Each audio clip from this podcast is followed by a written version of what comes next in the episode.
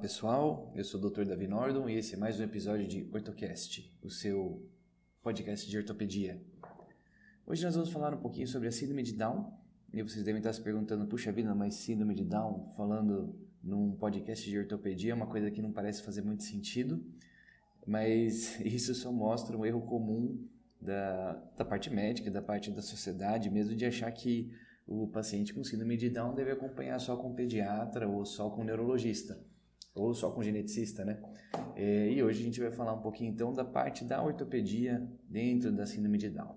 Bom, eu acredito que vocês saibam muito bem, né? A síndrome de Down se deve a uma trissomia do cromossomo 21, tem uma penetrância e variável, temos aicismo, então isso tem apresentações leves a graves, né? É, o comprometimento cognitivo também é um grau muito variável. Mas ele tem algumas características muito chamativas da face, então a prega epicântica, aquela fenda palpebral oblíqua para cima, uma ponte nasal achatada, a macroglossia, que chama bastante atenção, então eles têm bastante a língua para fora desde bebês, né? E da nossa parte ortopédica, muito importante, a hiperfrouxidão ligamentar, e isso vai levar a um geno valgo, que é muito comum, pés planos, e um risco aumentado de displasia do quadril e instabilidade atlanto-axial que no geral é a grande preocupação de todo mundo, né? É, nós vemos também que na síndrome de Down eles têm bem mais obesidade do que na população em geral. Então, nos Estados Unidos, 43% deles têm obesidade ou sobrepeso. É mais comum no sexo feminino, nos mais velhos e nos mais altos.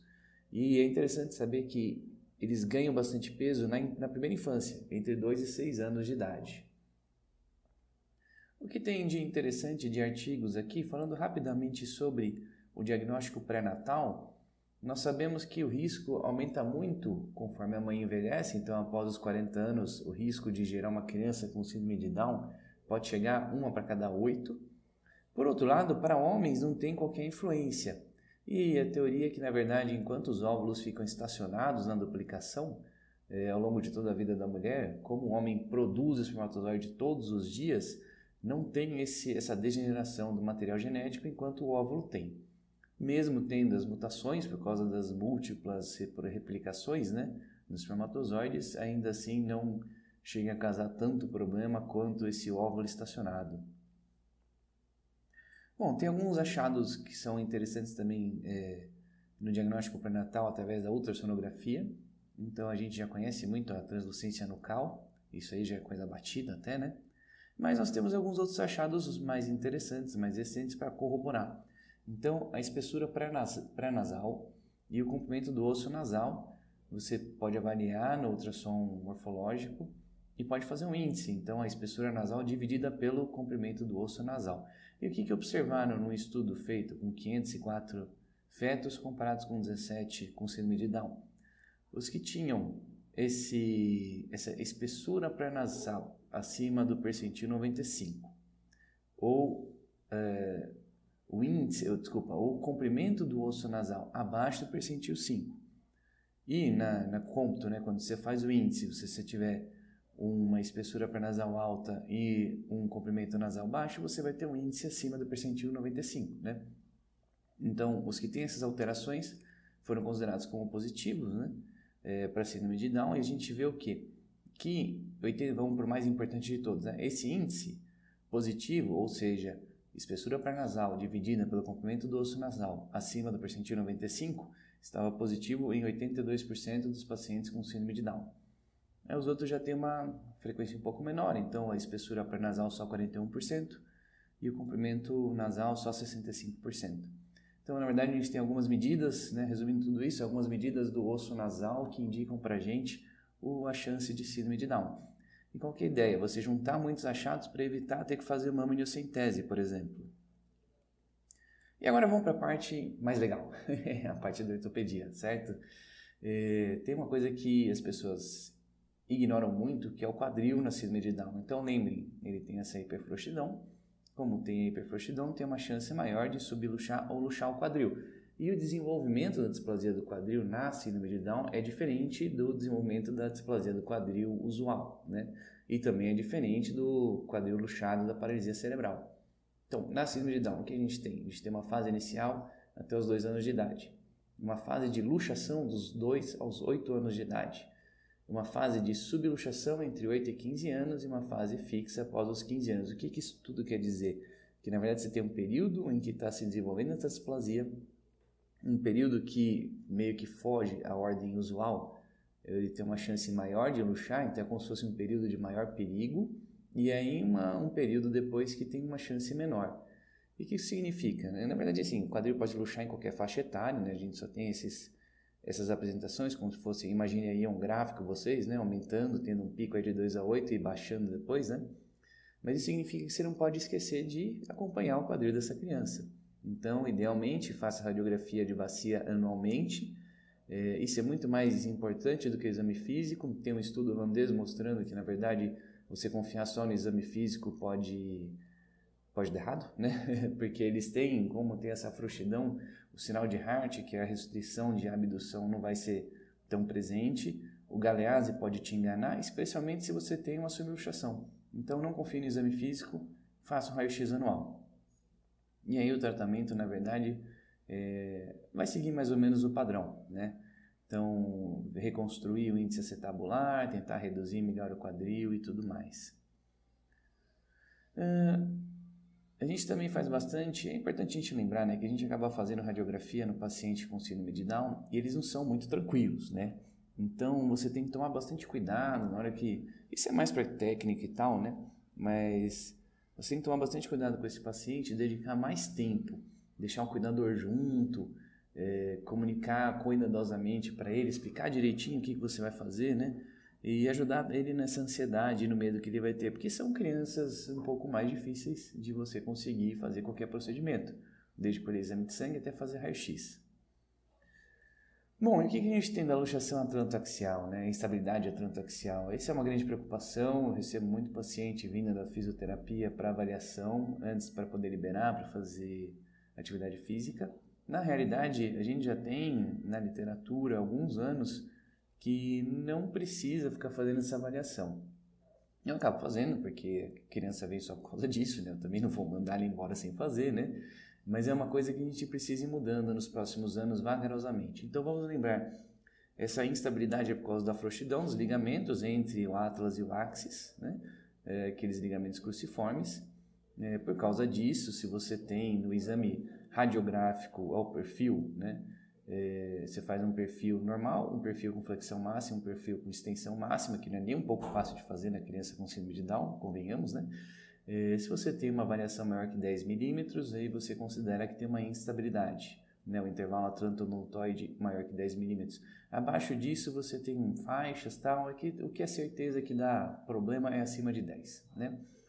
É, e qual que é o negócio? Na verdade, você ficar fazendo essa avaliação meio que não muda, assim, não vai prevenir a criança de ter um problema neurológico, porque ela é, vai desenvolver esse problema você fazendo atividade física ou não. Então, aquele conceito que a gente tinha que você tinha que evitar, que fizesse cambalhota, que fizesse ginástica olímpica tal, a gente não tem mais. Então, ela pode fazer vida normal e quando você vai se preocupar, né? Porque na realidade, assim, você pode até identificar essa instabilidade, mas você não vai fazer nada. Você não vai artrodesar né, a cervical dele por causa dessa instabilidade, se você não tiver sintoma neurológico. Então, o que a gente tem ainda né, de, de evidências? Quando você tem exame neurológico, né, quer dizer, alteração neurológica, né, vale a pena você avaliar a coluna desse paciente. É, lógico, se tem alguma alteração neurológica, você já vai operar, né, você não vai deixar evoluir. É, e avaliando se você tem um intervalo acima de 10 milímetros, aí tem indicações de fixar Embora tenha gente que fale, ó, pode ter até acima de 10, mas se não tiver alteração neurológica, eu não vou fazer nada, eu só vou evitar que isso piore, né? Resumo da ópera, então. É, a gente não tem, a gente tem evidências atualmente que você não precisa evitar que a criança com síndrome de Down faça atividades físicas ou ginástica olímpica, ela pode fazer, você não precisa ficar fazendo rotineiramente essa avaliação da estabilidade atlantoaxial, especialmente porque pode estar estável hoje e instável amanhã. Então, só esse raio-x não significa absolutamente nada. E quando ele tem uma, é, alguma alteração, déficit neurológico, qualquer coisa assim, aí sim, avaliar o mais rápido possível e provavelmente vai ser indicada uma fixação. E o que a gente tem de evidência é que a melhor fixação é com haste e parafuso. Outra coisa interessante da parte ortopédica é que quanto menos a criança tem de função motora, então quanto menos exercício, menos anda e tal, é, essa criança com síndrome de Down, menor vai ser a cartilagem do fêmur distal. Então, aí mostrando para a gente como é importante a atividade física para criança com para criança em desenvolvimento no geral ter um, um desenvolvimento adequado da cartilagem do fêmur. E isso é muito importante, né? Que, qual que é a nossa ideia com esse achado? Estimular a criança com síndrome de Down a fazer atividade física, a fazer fortalecimento para evitar uma artrose precoce, né? Então, quanto menos cartilagem, mais fácil desenvolver artrose. E vale lembrar, as crianças com Down antes viviam só até os 12 anos e agora elas chegam aos 60, né? E vamos falar, já que a gente está falando desse envelhecimento, vamos falar um pouquinho sobre envelhecimento na síndrome de Down. Então, o que a gente vê? Acredito que vocês saibam o conceito de sarcopenia, que é a perda de massa muscular a partir dos 40 anos, que acontece inevitavelmente, invariavelmente em todos nós. Na síndrome de Down, eles viram que ela já está presente né, em, é, no, no, paciente com síndrome de Down antes desses 40 anos. É, isso acaba implicando uma performance pior. Então, eles têm menos massa muscular, eles têm menos força de preensão, eles têm menor velocidade de marcha né, e, e já numa idade mais nova. E quanto mais velho o paciente com síndrome de Down, pior vai ser essa sarcopenia, né? Os resultados vão se assemelhar ainda mais a de pacientes muito mais velhos do que eles. E o que isso quer dizer? Que você tem que trabalhar com o paciente com síndrome de Down para ele fazer fortalecimento desde jovem, né? Já para evitar essa perda de massa muscular. E da mesma forma, eles também têm uma osteoporose, uma incidência de osteoporose muito maior. Então, 25% dos pacientes com síndrome de Down têm osteoporose.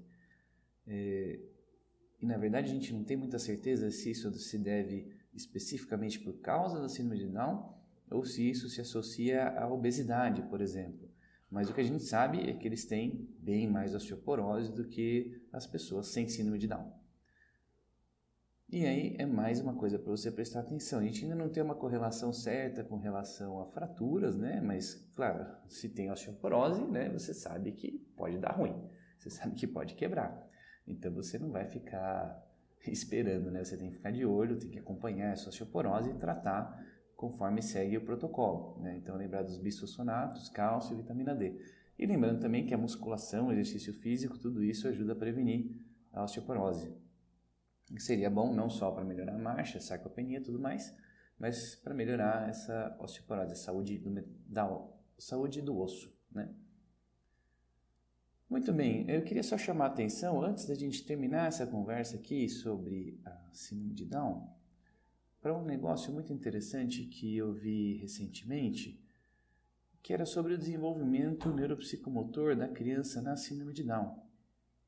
Então, por que, que isso é interessante? Porque, na verdade, a gente está acostumado a colocar os pacientes todos naquele, naquela escala de Denver, né? E, na verdade, a escala de Denver na síndrome de Down precisa ser modificada um pouquinho.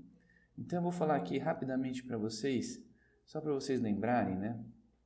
Nós temos algumas coisas que são clássicas, então a criança deve sentar até um limite, né? Seria para a criança sem síndrome de Down, sentar sozinha até os oito meses. Na síndrome de Down, a gente tem um estudo mostrando que a média em que eles sentam sozinhos é com 10 meses com desvio padrão de três meses, então você teria, tem umas, umas vírgulas aqui, né? Então, arredondando, mais ou menos o seu limite seria 17 meses para sentar sozinho. E para você, para ela conseguir assim andar efetivamente 15 pés que eles falam que seriam aí 5 metros, né? Então, para conseguir andar 5 metros sozinha, a média é 26 meses. E lembrem que para as crianças sem síndrome de Down, 18 meses é né, para ela estar tá andando sozinha. E nós estamos falando aqui na síndrome, né, no Down, 26 meses, com um intervalo, um desvio padrão de 8,4 meses, então vamos multiplicar aí 16,8, né, 30, 42. Então o limite aí, para realmente estar muito fora, seria 42 meses, que seria praticamente 3 anos e meio. Então, na verdade, o que, que eu quero dizer com isso? E essa é para ficar uma mensagem para vocês aí acompanhando, né? É, a criança com síndrome de Down, ela vai ter um desenvolvimento motor mais lento, mais atrasado, que é compatível com o síndrome de Down, né, com a síndrome. Então não é para você ficar colocando ela na escala de Denver, é para você usar a escala da síndrome de Down, que é atrasada, né? Então, sempre que vocês estiverem vendo, tomem esse cuidado, que ele vai estar atrasado com relação aos pares, mas ao mesmo tempo ele não vai estar. Ah, pode ser que não esteja atrasado para um paciente com síndrome de Down. Muito bem, então, vamos relembrar do que a gente viu hoje, né? Então, eles têm muito mais obesidade, 43%, não tem nada a ver da idade paterna com a síndrome. Temos esses achados novos que são da espessura pré-nasal e comprimento do osso nasal. Não esqueça de investigar o quadril todos os anos. É, não, não precisa mais daquela preocupação com a estabilidade atlantoaxial, só investigar se tiver alteração neurológica. Lembrar da cartilagem do fêmur distal, que se depende, seu desenvolvimento depende da atividade física. Lembrar que a força muscular, a função muscular, ele vai perder, né? vai ter uma sarcopenia muito mais cedo. É, e que a gente tem muito mais osteoporose do que nas, nas pessoas sem síndrome de Down. Então, são cuidados que você tem que ter no paciente adulto. Muito bem, é isso aí. Espero que vocês tenham aproveitado, que isso tenha contribuído para a clínica diária de vocês. E até o nosso próximo episódio. Continue estudando, continue se aprimorando e sejam médicos cada vez melhores. Um forte abraço e até mais.